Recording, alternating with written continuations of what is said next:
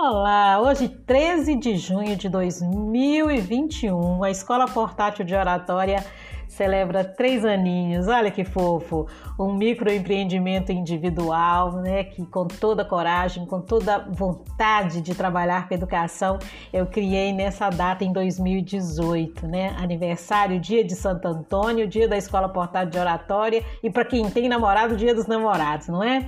Eu quero convidar para vocês para o lançamento do livro Educação Tecnológica para Imigrantes Digitais, organizado por mim e com outros os autores, uma roda de conversa que começou ali no WhatsApp, em trocas de ideias, a Alessandra no Sistema Divina Providência, nas oficinas pedagógicas, no trabalho que ela faz maravilhoso com jovens aprendizes, a Ana Corsini Pena, que além de grande amiga há mais de 10 anos, é uma pessoa que foi minha aluna do curso de Educação Tecnológica para Imigrantes Digitais, a Isabel Cristina Ferreira, nossa revisora oficial, maravilhosa, professora de letras e uma revisora experiente, Nivaldo Ferreira dos Santos, né, um cientista da computação, mestre, um comunicador que faz um trabalho maravilhoso com a interassociação de bairros e com todo mundo que conhece o Nivaldo. Quem sabe que o Nivaldo é, pelo amor de Deus, né? Sabe que ele é ótimo também.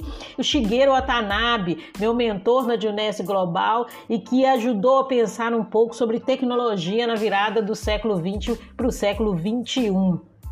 No próximo episódio eu lerei para vocês o nosso prefácio, a introdução desse livro Educação Tecnológica para Imigrantes Digitais. Procure por aí o link. Se você estiver ouvindo esse podcast agora, você pode participar do lançamento que será pelo Google Meet às 19 horas, ok? Procure o link por aí, clica nele às 19 horas e participe desse bate-papo. Dia de aniversário da Escola Portátil de Oratória, dia de Santo Antônio, dia dos namorados e dia de lançamento lançamento do livro Educação Tecnológica para Imigrantes Digitais. Até mais, pessoal!